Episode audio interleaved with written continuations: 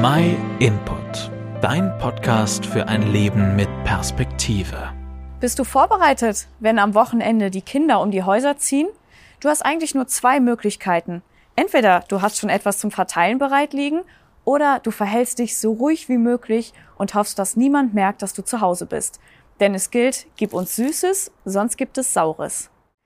Süßes oder Saures, wo kommt dieser Spruch eigentlich her? Ich denke, dass fast keines der Kinder weiß, was es da eigentlich sagt. Für die meisten ist es ein Spiel, um den eigenen Süßigkeitenschrank aufzufüllen.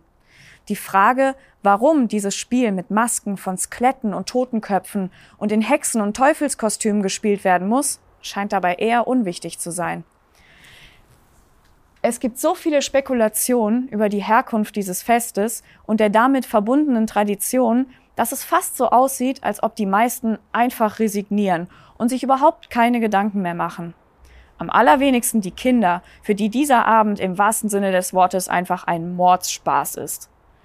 Die meisten Annahmen gehen dahin, dass es sich um ein religiöses Volksfest aus Irland handelt.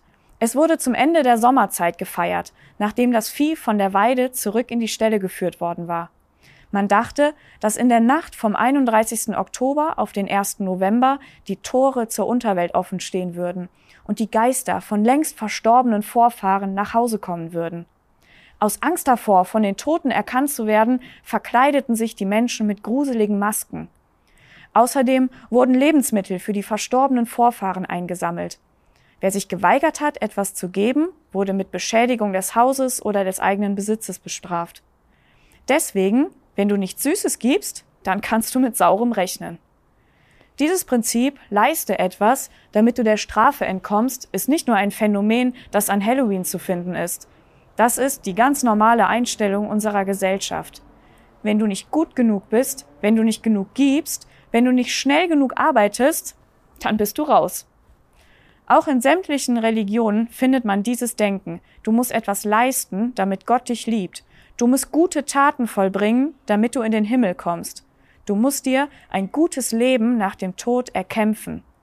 Und am Ende kannst du nur hoffen, dass alles das, was du getan hast, ausreicht, um vor diesem Gott, an den du dabei denkst, zu bestehen. Der Gott, von dem man in der Bibel lesen kann, ist völlig anders. Dieser Gott sagt, du kannst nichts von dir aus tun. Deswegen habe ich schon alles für dich getan. Er sagt, deine eigene Leistung wird niemals reichen, um vor mir zu bestehen. Aber ich schenke dir meine Liebe. Ich schenke dir Befreiung von deiner Schuld durch meinen Sohn Jesus Christus. Ich schenke dir ein Leben nach dem Tod, wenn du das willst. In der Bibel kann man nachlesen, dass die Menschen ohne eigenes Zutun durch Gottes Gnade gerecht gesprochen werden. Das geschieht aufgrund der Erlösung, die in Jesus Christus Wirklichkeit geworden ist. Wenn das eine oder andere Kind am Wochenende an deiner Haustür klingelt und nach Süßigkeiten bettelt, dann denk doch mal an dieses eine Geschenk, das Gott dir ohne dein eigenes Zutun anbietet. Und dann lies doch mal in der Bibel nach, was dort noch alles über dieses Geschenk steht. Keine Sorge, es wird dir nicht schaden, dich damit mal auseinanderzusetzen und in der Bibel von dieser Erlösung durch Jesus Christus zu lesen. Wenn dir die Bibel dazu fehlt, dann schicken wir dir gerne kostenlos und unverbindlich eine zu. Meld dich einfach über unsere Website bei uns www.myinput.it.